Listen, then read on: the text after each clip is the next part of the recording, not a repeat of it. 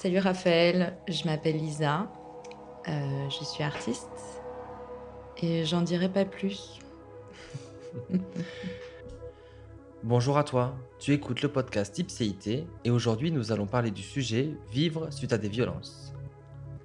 Depuis plusieurs années, la médiatisation concernant les violences dans notre société explose, qu'elles soient conjugales, sociales, raciales ou encore sexistes. Cette médiatisation est le résultat de siècles et d'années de colère. Aujourd'hui, de nombreux chiffres nous permettent de réaliser l'ampleur de ces violences présentes dans tous les espaces de notre société.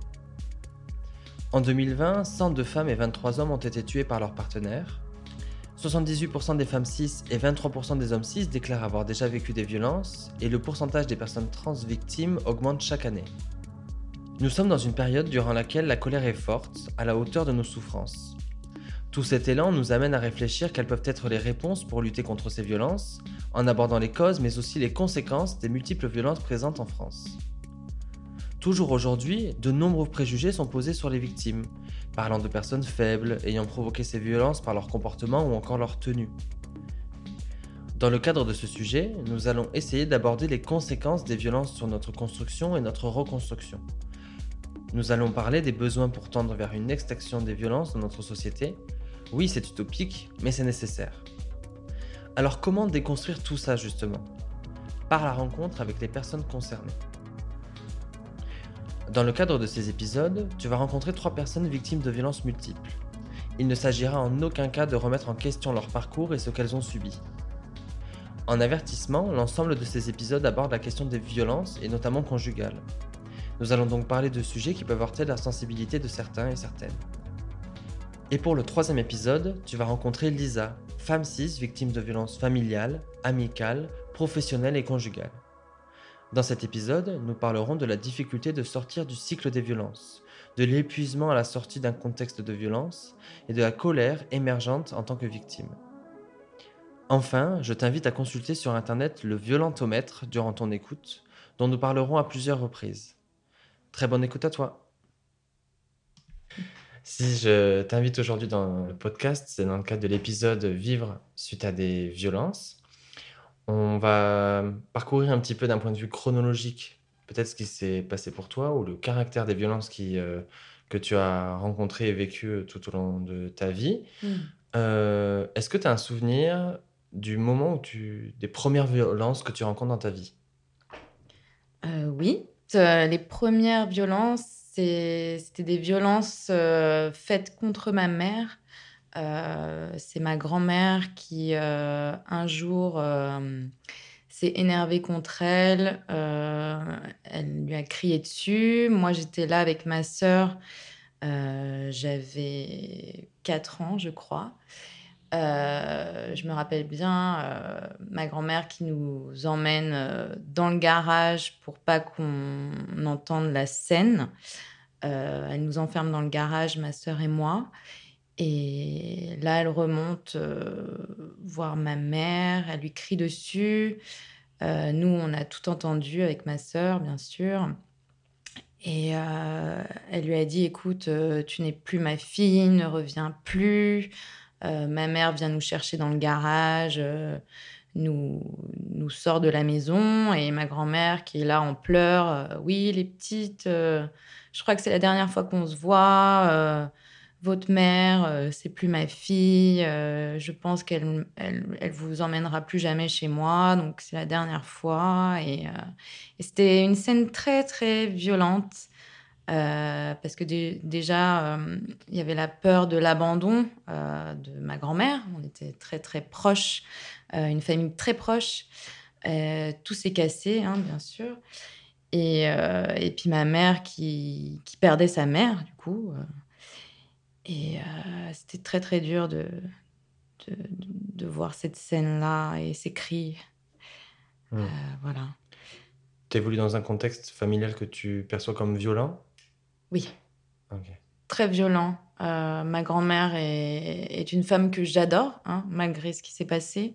Euh, J'admire cette femme euh, qui, elle aussi, a eu des soucis de violence avec sa propre mère. C'est un cycle qui se Voilà, répète, c'est ça. un schéma qui se répète. Et voilà, moi, je, veux briser ce schéma. Ma mère, bien sûr, n'est pas comme son arrière-grand-mère, ni comme sa mère. Et voilà, elle veut garder une harmonie dans notre petite famille qui reste. voilà, la famille est brisée avec les cousins, les grands-parents.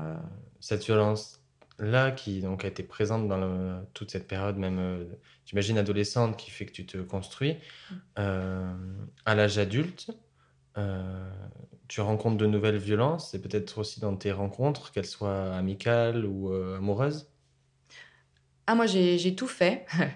la violence dans la famille, la violence amicale, la violence amoureuse et la violence aussi au travail.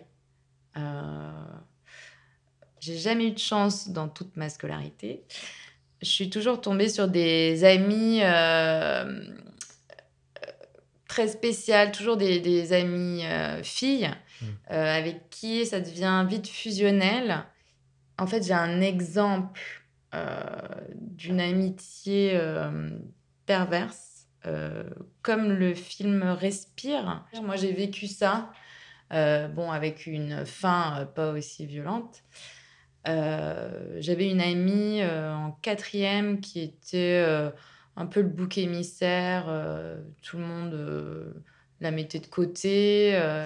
Et moi, j'ai voulu, voulu être gentille avec cette fille, donc je l'ai pris sous mon aile. Et voilà, elle est devenue mon, mon, amie. Et ensuite, elle a pris confiance en elle. Et après, elle a essayé de, de me détruire. Je, elle m'interdisait de, d'avoir d'autres euh, amis. Euh, dès que je, je voyais d'autres personnes euh, à la place d'elle, ben, elle m'envoyait des messages très violents. voilà, c'était très très difficile. Et cette fille, elle m'a collé à la peau enfin, de la quatrième jusqu'en seconde. Mmh pour ça que j'ai décidé, en... après le bac, de partir euh, le plus loin possible, euh, d'aller faire mes études dans le sud de la France. Du coup, de ce que j'en comprends, tu évolues dans plusieurs espaces qui sont tous, dans leur mesure, en tout cas violents. Euh, c'est-à-dire qu'en tout cas, quand on imagine dans ta scolarité, bah, tu vis chez tes parents, j'imagine. Oui. Et, et, du coup, tu vis dans, un, dans le milieu scolaire, en tout cas, une, une souffrance. Euh, le cœur sur la table parle d'une forme de boussole de l'amour qui serait aussi orientée en fonction de notre construction et de la manière dont on évolue, surtout enfant et adolescent.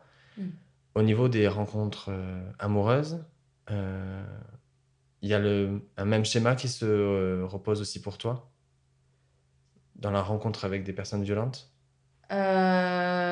Oui. après cette fille violente, je pensais que d'aller loin, euh, j'allais être euh, en sécurité.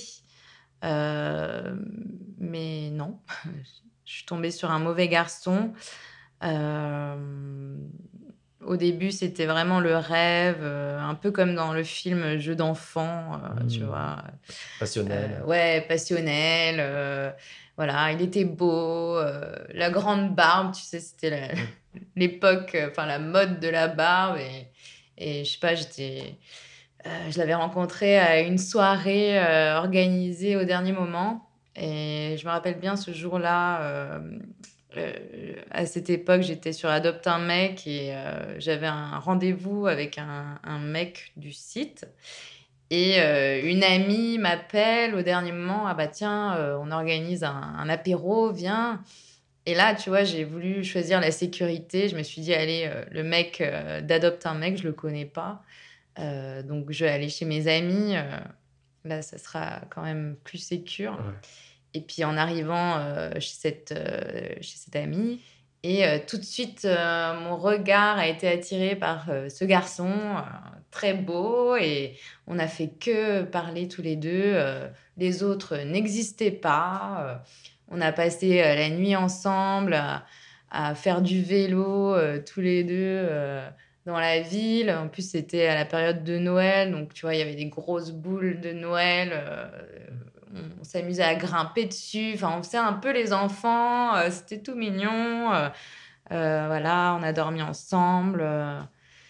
le lendemain, le brunch, enfin, tout était très, très mignon. Et, et voilà, c'était c'était quelque chose que je, voilà, je m'y attendais pas. Et, puis la relation a commencé comme ça.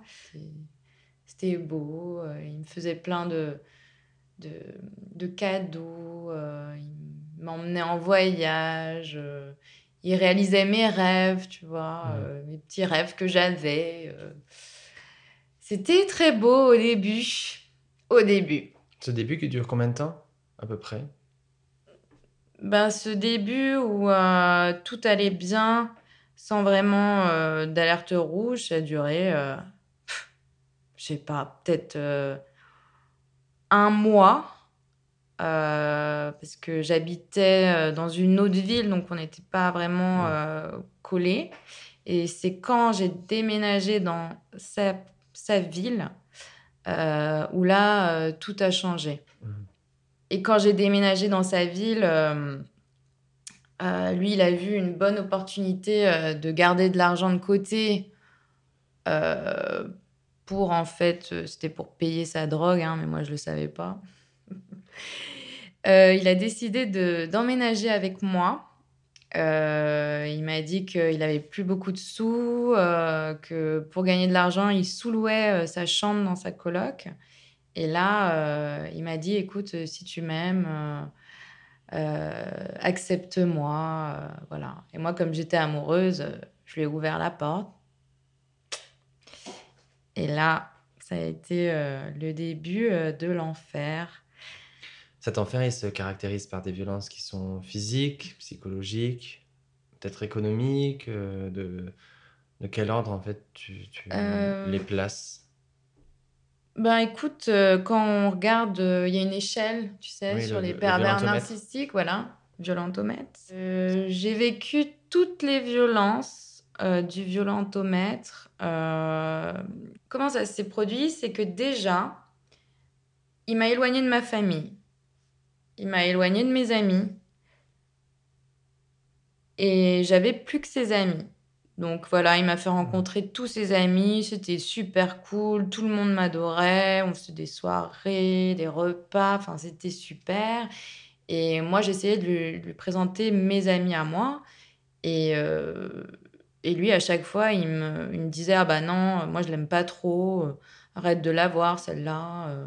Donc du coup, je l'écoutais parce que en plus, il était plus âgé que moi, donc euh, euh, voilà, moi je le voyais comme celui qui a raison. Mmh Et euh, donc il m'a éloigné des amis, ma famille. déjà, il les a, il a essayé de se les mettre dans la poche. Au début, il a essayé de se faire aimer. Donc prouver que c'est le meilleur petit ami qui existe sur Terre et qui s'occupera très bien de moi. Donc mes parents euh, l'adoraient. Euh, mais ensuite, euh, il a essayé de m'éloigner d'eux parce que mes parents et moi, on s'appelle souvent, voilà, pour, même pour rien mmh. dire, voilà, on est très proches. Et à chaque fois qu'il m'appelait, bah lui, il était à côté, il me disait, bah écoute, arrête, arrête de leur répondre, enfin, t'es plus une petite fille, voilà, éloigne-toi d'eux, t'as plus besoin de d'eux, quoi, tu m'as moi. Mmh. Voilà. C'est le moment où tu te retrouves du coup isolé en fait avec cette, euh, cet homme-là. Euh, Donc oui, il m'a déjà isolé. Ouais. Il m'a d'abord isolé et j'avais plus que son groupe d'amis. Donc là, il pouvait faire tout ce qu'il voulait de moi. Et euh, en fait, ça a commencé par des humiliations. Par exemple, quelqu'un fait une blague et moi je réagis pas tout de suite.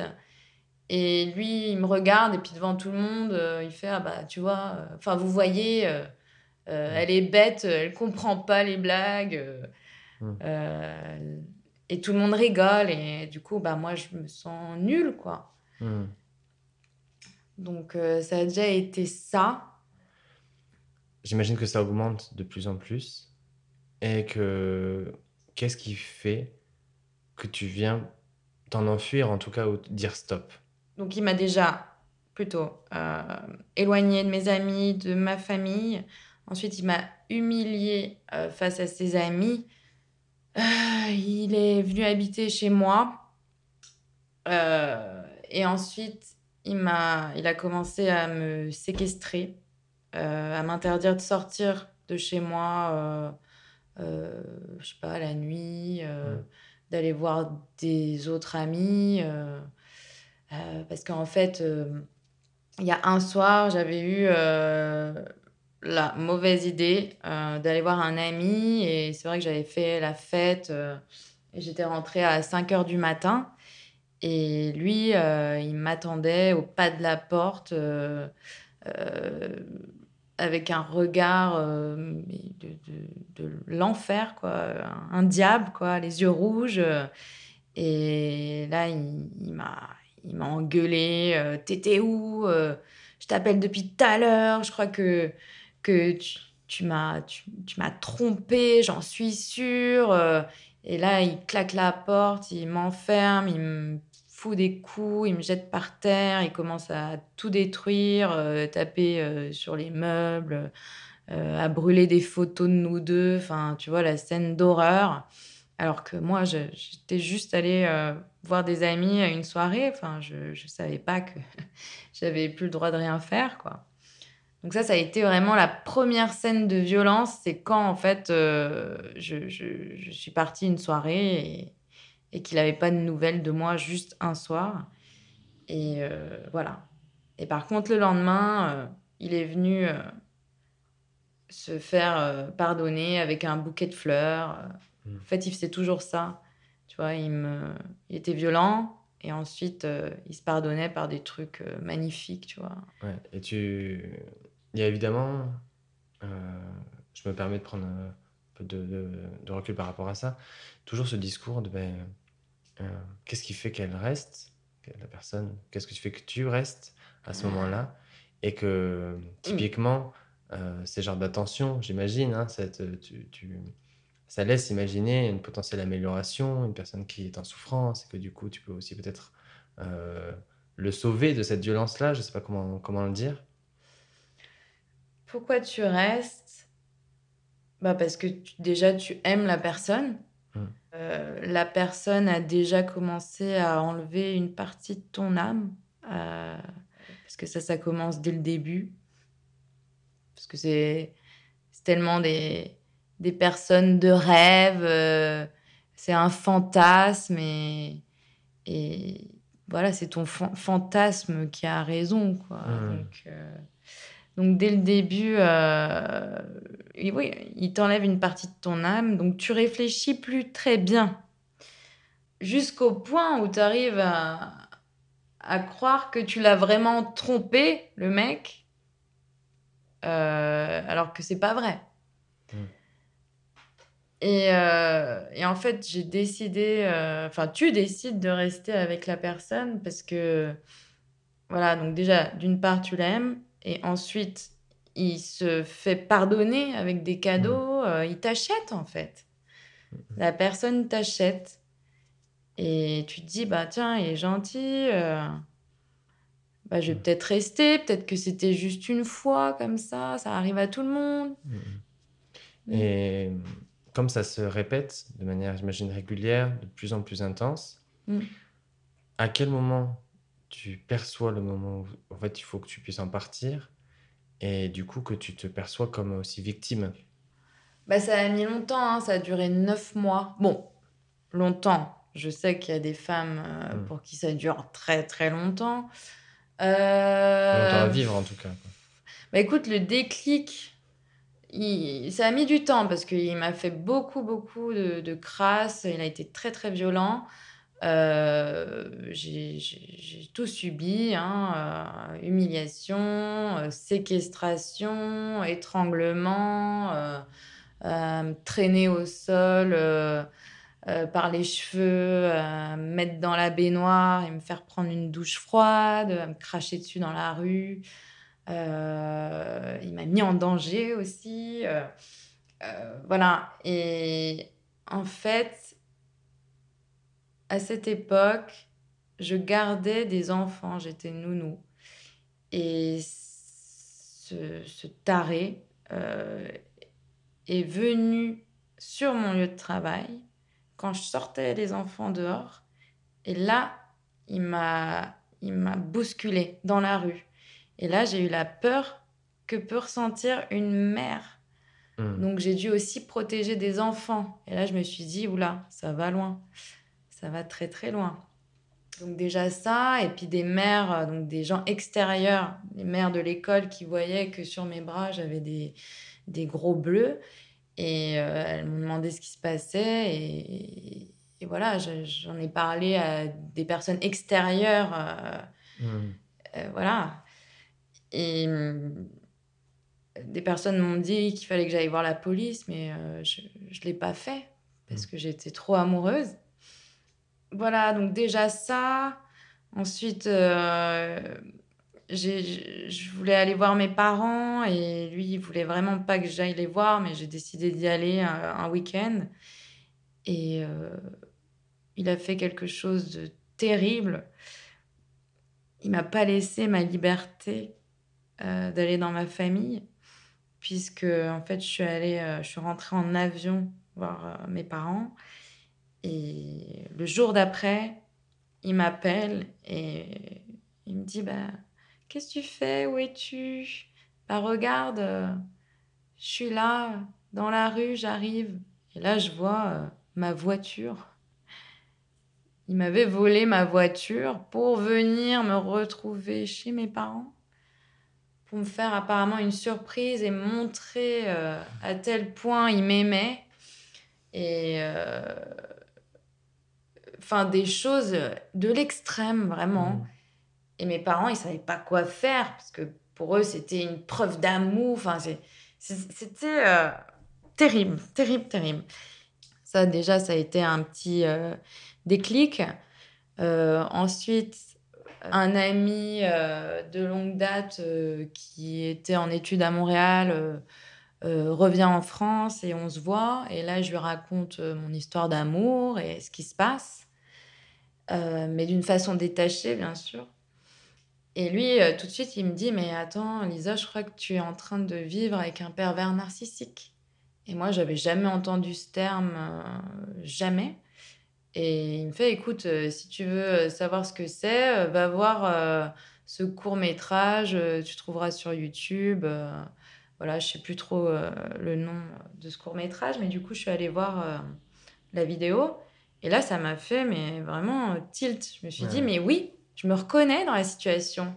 Donc là, il faut que je fasse attention. J'ai eu la force de le foutre dehors de chez moi.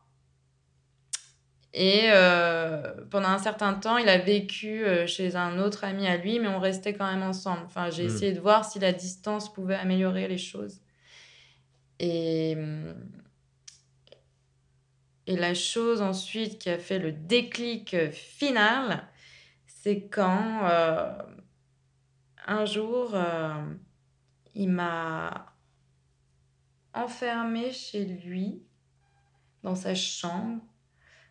Je lui avais dit que je voulais partir, que je rentrais, je partais de la ville et que j'allais vivre, retourner vivre dans la région de mes parents. J'avais ma valise de prête. Et là, euh, il la prend, il la jette contre le mur, il m'enferme dans sa chambre et euh, il me jette sur le lit. Et là, il me regarde euh, et je le regarde. Et là, vraiment, je sais pas, j'ai eu une force en moi. Je lui ai tout dit, les yeux dans les yeux. Euh, voilà, est-ce que tu te rends compte, euh, tu es un, un pervers, tu, tu es un fou, le diable, tu te rends compte ce que tu m'as Mm. fait, tout ça. je- Pourquoi, pourquoi? Et là, il m'a frappé au visage. Il m'a mis un coup énorme dans le visage. Alors, c'était pas la première fois que je recevais un coup, mais il m'avait jamais euh, frappé au visage. Il me frappait toujours ailleurs, ou il me serrait fort le- les bras, tout ça. Il me jetait à terre, tout ça. Mais jamais il m'avait frappé au visage. Et ma mère, enfin, j'ai entendu ma mère dans ma tête me dire Lisa, si un jour un garçon te frappe au visage, tu cours. Et là, du coup, euh, Et ben, je me suis enfuie, euh, j'ai tout fait pour m'enfuir et, et puis je suis jamais revenue. Ensuite, il a essayé plus tard de me retrouver. hein, il a simulé une tentative de suicide. euh, Enfin bref, je, je t'en passe. Je t'en passe. Aujourd'hui, euh, il y a du temps qui s'est écoulé. Oui. Est-ce que tu es en mesure de percevoir l'impact de ces violences à plus ou moins long terme sur ta confiance, ta personne, ton rapport à ton corps, ton rapport à toi-même? Ça a été un long travail. Mm. Déjà, euh, quand je me suis sauvée de là-bas et j'ai repris une autre vie, euh, déjà j'étais euh, dans la peur qu'il me retrouve. Mm. Déjà. Donc, euh, dès que quelqu'un toquait à la porte, euh, Mm. j'avais peur. Dès que je regardais dans la rue, je croyais qu'il était là. Je le voyais de partout. euh, j'avais peur qu'il me retrouve. Donc, déjà ça. Ensuite, ça a été un peu le déni, tu vois. euh, J'étais un peu dans l'euphorie euh, de, de refaire ma vie, euh, d'aller voir d'autres garçons. Donc, j'allais vraiment à droite, à gauche. J'étais sur les sites Tinder, tout ça. Voilà, j'essayais de, de, de, reprendre confiance en moi. euh, Assez immédiatement. I- oui, pré- oui. Ouais. Immédiatement. euh, moi, j'ai eu de la chance aussi de tomber sur des bonnes personnes tout de suite quand j'ai changé Mm. de vie, qui m'ont remis un coup de peps, tu vois. Et euh, voilà, j'ai essayé d'oublier euh, directement. Peut-être trop vite, Mm, mm. parce qu'après, c'est revenu. euh, À la figure.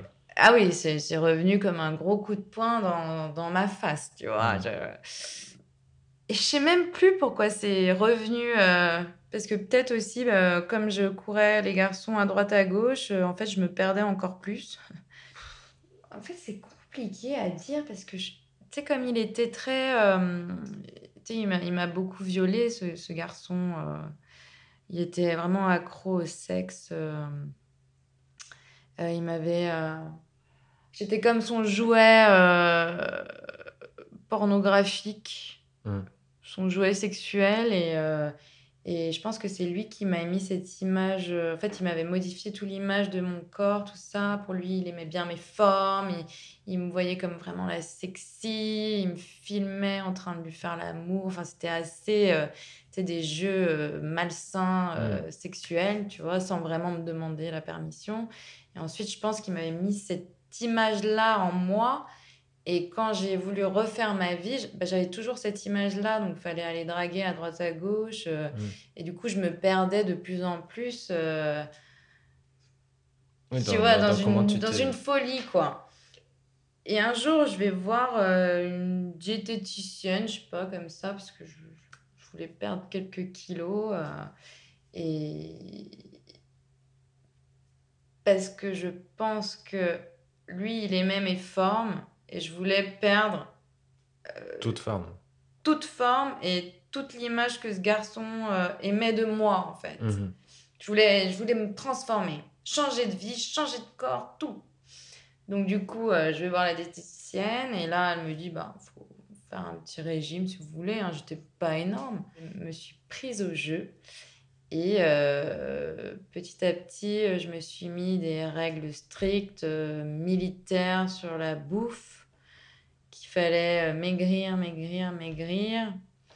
Et euh, j'ai, j'ai- j'ai- je me suis détruite en fait. euh, Mm. je, je suis tombée dans l'anorexie. Euh, je suis allée en hôpital, en clinique spécialisée pour Mm. me soigner. Enfin, je suis vraiment tombée très très bas. Et cet accompagnement en hôpital et possiblement ce temps euh, qui du coup te sort totalement de la séduction de cette vie que tu avais immédiatement euh, enclenchée, ça te permet de conscientiser euh, ce qui s'est passé et du coup de te reconstruire? Ou ça se passe en dehors même de cette hospitalisation dans un autre temps? C'est pas vraiment l'hôpital qui a Mm. qui m'a fait prendre conscience que ça venait de là en fait. Moi j'ai Mm. j'ai fait beaucoup de, de, de thérapie, euh, de l'EMDR, euh, thérapie mmh. avec une, une, psy, psychiatre, euh, médicaments, antidépresseurs, mmh. anxiolytiques, tout le tralala. mais ça efface pas ce qui s'est passé de toute mmh. façon. Parce que ça, ça, revient, ça revient tout le temps. En fait, j'ai pu effacer, grâce surtout à l'EMDR, j'ai pu effacer le sentiment euh, du souvenir, le sentiment que je ressentais, tu vois, l'émotion mm. du souvenir. Et maintenant, quand je retourne sur les souvenirs, bah, j'ai plus l'émotion de peur, de, de tristesse, en fait. Je mm. peux voir la scène, mais j'aurais... Tu vois, je, mm. je, mes sentiments vont être coupés. C'est pour ça que là, j'arrive aujourd'hui à en parler, parce que j'ai énormément de recul. Euh, même si c'est quelque chose qui a changé euh, toute ma vie, toutes hmm. mes relations amoureuses, tout, tout quoi. Ça m'a. Et il faut vraiment avoir une force euh, d'enfer pour, se, pour remonter la pente. Et, hmm, hmm, et, voilà, mais je sais que j'ai pas eu une vie de jeune parfaite parce que, tu vois, ça, ça s'est produit quand j'avais 20 ans. Et ensuite, il m'a détruit ma, ma, jeunesse, quoi. Euh, je ne sais plus quelle femme, euh, je, voyais une interview sur Combini, c'était cette semaine, qui parlait de la de l'erreur de penser de la faiblesse des femmes victimes de violences, ou des, enfin, des hommes pour ce qui est aussi, du coup, de Geoffrey qui en a parlé, de, à rester, ou en tout cas à, à subir pendant plusieurs mois, plusieurs années, et qu'on n'est pas sur euh, une faiblesse, mais une, force aussi incroyable pour arriver à rester, tenir, et que quand tu sors de tout ça, tu as, un épuisement qui est, qui, est, qui est, total, et que quand tu mm. parles d'une énergie euh, incommensurable pour pouvoir te reconstruire, bah, ça a dû passer peut-être, bah, cette hospitalisation, elle est peut-être liée aussi à un épuisement, à un ah besoin de, de mais tu es fatigué. Tu es fatigué et c'est une fatigue qui dure. Une fatigue, une souffrance euh, mentale qui est là, qui reste, tu vois, mm-hmm. comme un. Euh, je sais pas, comme, comme si tu avais un, une malédiction, comme si on t'avait tellement sali là. Tu, tu, mm. c'est fatigant. C'est fatigant et, et même tous ces troubles, parce qu'après ces, traumas, tu vois, tu as des troubles, comme moi j'ai des troubles de la dissociation. Euh, j'ai développé aussi euh, troubles borderline. Euh, c'est difficile. Pour tendre euh, vers la fin, tu entre les moments de l'exercice des violences cette reconstruction et aujourd'hui, il y a eu une évolution du traitement médiatique des violences. Mm. On voit beaucoup plus de chiffres, on entend parler aux infos, on voit les collages aussi euh, dans les rues. Donc ces violences, elles sont plus visibles, on va dire. Euh, est-ce que ça te sert? Est-ce que tu comprends cette énergie euh, et cette colère finalement aussi qui, qui s'exerce? Je sais qu'on a déjà parlé du coup rapidement de, de la colère en réponse. Comment toi tu te places et ressent finalement toute cette évolution liée aux violences socialement euh, bah écoute, euh, j'aurais bien aimé euh, qu'il y ait tous ces collages à l'époque, il y a 8 ans. Peut-être que ça m'aurait fait réfléchir un peu plus vite. Mais c'est vrai que ben, moi, je me reconnais dans tous ces collages. Je trouve que ces femmes, elles ont raison de faire ça, enfin, de se rebeller, hein, c'est une rébellion. Mais c'est quelque chose qui existe déjà depuis tellement d'années que je sais pas si ça fait beaucoup, tu vois. Je sais pas. Mmh. Je, je, je, trouve qu'il n'y a pas assez de, de, de, films ou de documentaires. Enfin, tu vois, il faudrait des choses un peu plus. Euh, euh, comment dire? Si je peux, si je peux t'aider, moi, c'est une réflexion que j'ai, euh, de tout, surtout en en parlant là. Mmh. Euh, ces collages-là, cette médiatisation, elle, euh, elle a un effet qui n'est pas du tout forcément un effet demandé hein, de ces collages-là, mais qui est surtout sur la question de la conséquence, c'est-à-dire mmh. juger plus, juger mieux, mmh. améliorer finalement le traitement pour les personnes qui ont vécu. Et il y a, je trouve, rien de visible sur qu'est-ce qui fait que ça se crée. Mm. Qu'est-ce- comment on vient traiter la cause de ces violences? Comment on vient tra- accompagner ou éduquer euh, les hommes majoritairement euh, à ne pas être violents? Et, et c'est ça aussi le- le- que je trouve qui a besoin d'évolution et que c'est ce que je comprends en tout cas de ce que tu dis, de- c'est une forme d'épuisement, enfin pas d'épuisement, mais de ne pas être certaine que ça change grand-chose dans l'exercice des violences. Euh, Peut-être ça va changer les conséquences juridiques, euh, même sociales, de comment on perçoit les, les Oui, auteurs. sûrement. Mais est-ce que ça va venir déconstruire le fait que les hommes soient éduqués et du coup soient amenés à être violents? Pas forcément ça. Ça, oui. Moi, je Mhm. pense que ça ne changera pas. Mhm. Ça ne changera pas. De toute façon, la violence, si elle est là, elle est là. hein. Qu'est-ce que tu Mhm. veux? Et puis, même, même les collages, c'est violent, tu vois. Enfin, Mhm. J'essaye de pas trop me poser de questions là-dessus, tu vois. Mhm. Moi, je préfère faire des choses comme ça, euh, tous les deux, à parler de ce qui s'est passé et vraiment faire des vrais témoignages que de placarder euh, sur des murs. euh, voilà, cet homme m'a violé ou il a tué trois femmes, je sais pas. Tu, tu vois C'est aussi peut-être un parcours. Est-ce que tu as eu un moment où tu as été très en colère? Oui, ouais. oui, oui. J'ai été euh, en colère de surtout de moi. Mm. Comment moi j'ai pu me faire avoir comme ça, Mm. tu vois? Je me suis dit mais t'es t'es- bête, enfin tu Mm. tu vois déjà euh, une colère comme ça.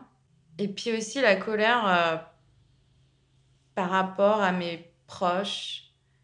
Que ils m'ont pas écouté, tu vois. Personne a, a vu ce qui se passait. J'étais seule en fait. Je me suis sortie de cette prison toute seule. Mm. Et j'étais vraiment en danger. Mm. Et euh, voilà, on a minimisé euh, ce qui s'est passé et toujours aujourd'hui. Mm. Euh, mes parents ne veulent pas comprendre ce qui s'est passé, ils ne veulent pas écouter parce qu'ils Mhm. ont honte d'avoir laissé euh, leur fille euh, sous l'emprise d'un pervers euh, narcissique. Donc voilà, ils minimisent et c'est pour ça que ça me fait du bien d'en parler aujourd'hui. C'est difficile pour la famille et pour les proches d'écouter ça, ce qui s'est réellement passé.